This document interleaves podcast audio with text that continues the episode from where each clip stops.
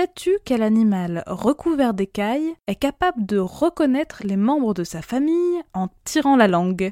Aujourd'hui, on va parler du 5 de Stokes, un petit lézard australien, et de son intelligence dans Bête de science.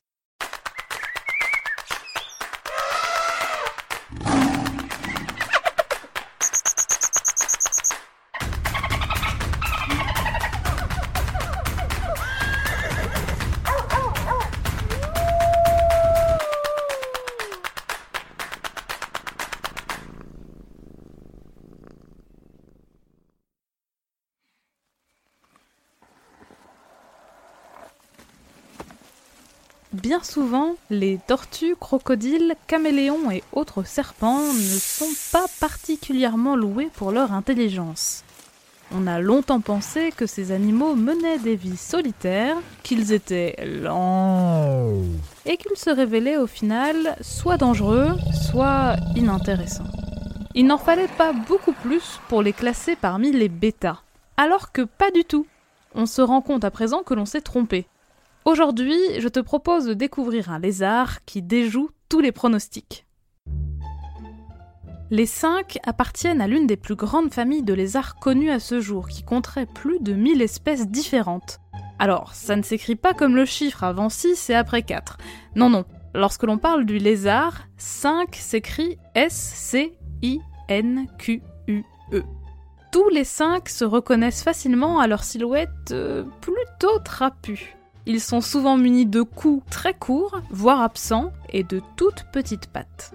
Mais aujourd'hui, je te propose de nous intéresser à une espèce de 5 en particulier, Egernia stokesi. Il n'a pas de nom vernaculaire en français, c'est-à-dire qu'il n'a pas de nom commun. On le désigne uniquement par son nom latin, mais pour faciliter les choses, appelons-le 5 de Stokes. Ce petit lézard tient en effet son nom latin de John Lord Stokes, un amiral anglais qui voyageait en compagnie de Charles Darwin lors de son voyage en Océanie à bord du navire le Beagle. Notre 5 présente quelques particularités qui le font sortir du lot. Marron et beige, rondouillard et épineux, il possède une queue très épaisse hérissée d'écailles pointues. Cette queue, aussi large que le reste de son corps, lui sert à stocker de la graisse pour les moments de disette. Cette sorte de massue piquante décourage aussi aisément les prédateurs qui aimeraient croquer cette proie grassouillette. Le 5 de Stokes fait partie des géants de sa famille. Il mesure environ 20 cm de long, la même taille qu'un rat environ.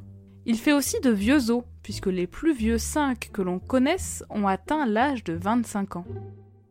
De manière amusante, les jeunes 5 sont insectivores et se régalent de larves et de scarabées, alors que les adultes, eux, sont végétariens et préfèrent les fruits et les feuilles. Il vit en Australie, très souvent près d'un arbre en particulier, une espèce d'acacia que les locaux appellent Gigi. C'est lui qui donne à notre lézard son nom commun anglais le plus courant, Gigi skink. Cet arbre surprenant est parfois appelé Gigi qui pue, car il dégage naturellement une odeur qui évoque celle du chou bouilli ou des égouts. Cet environnement fétide ne décourage pas notre 5 que l'on trouve dans tous les types de milieux où il peut se réchauffer au soleil à son aise.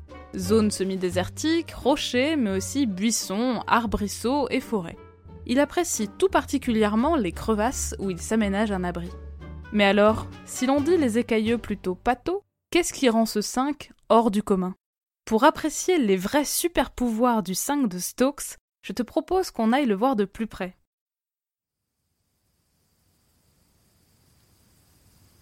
Regarde, ce paysage couleur sable et briques, rempli de cailloux et de rocs.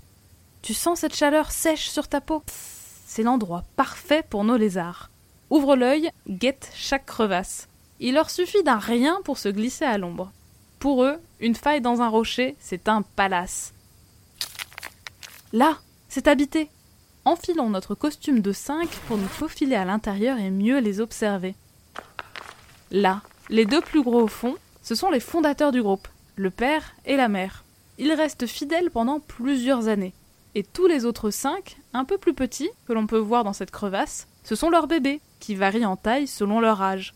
Ils peuvent rester jusqu'à 5 ans avec leurs parents, c'est le temps qu'il leur faut pour devenir adultes. Autant dire qu'ils prennent leur temps.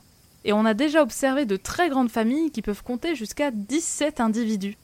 Cette organisation familiale où les membres du groupe restent ensemble tout au long de l'année est plutôt rare dans le monde animal, et d'autant plus chez les lézards qui vivent souvent en solitaire. La plupart du temps, ces derniers se mettent en couple ou se regroupent à plusieurs pour des périodes assez courtes, juste le temps de faire des petits ou bien pour passer la mauvaise saison au chaud bien serrés les uns contre les autres. Mais les cinq de Stokes, eux, ont l'esprit communautaire.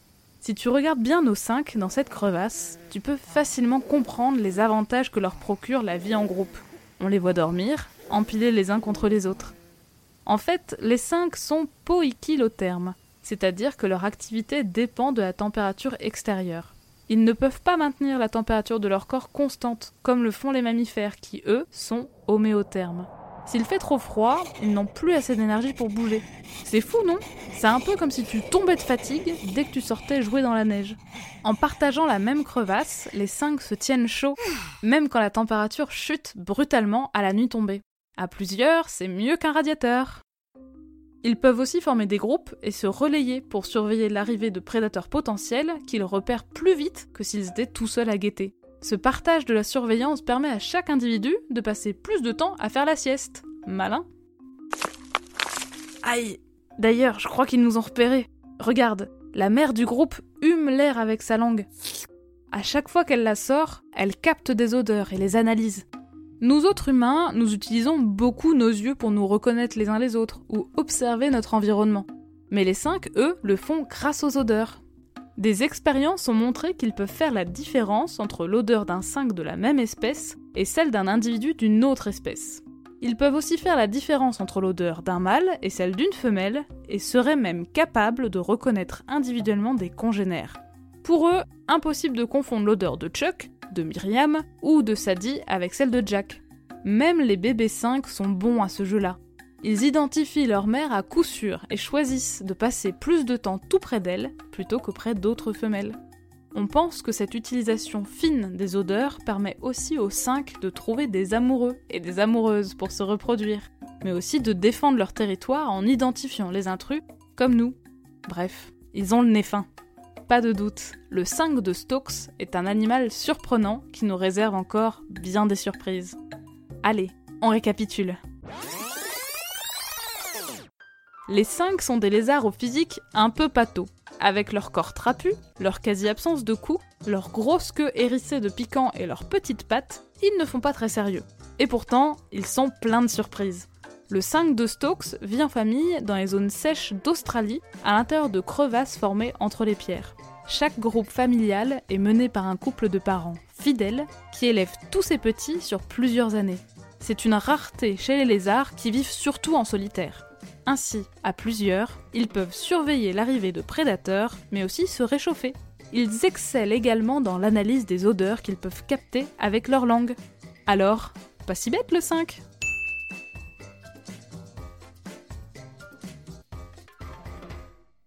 Merci d'avoir suivi cet épisode de Bête de Science. Si ce podcast te plaît, tu peux t'abonner pour découvrir de nouveaux épisodes toutes les deux semaines et en apprendre toujours plus sur l'intelligence fascinante des animaux.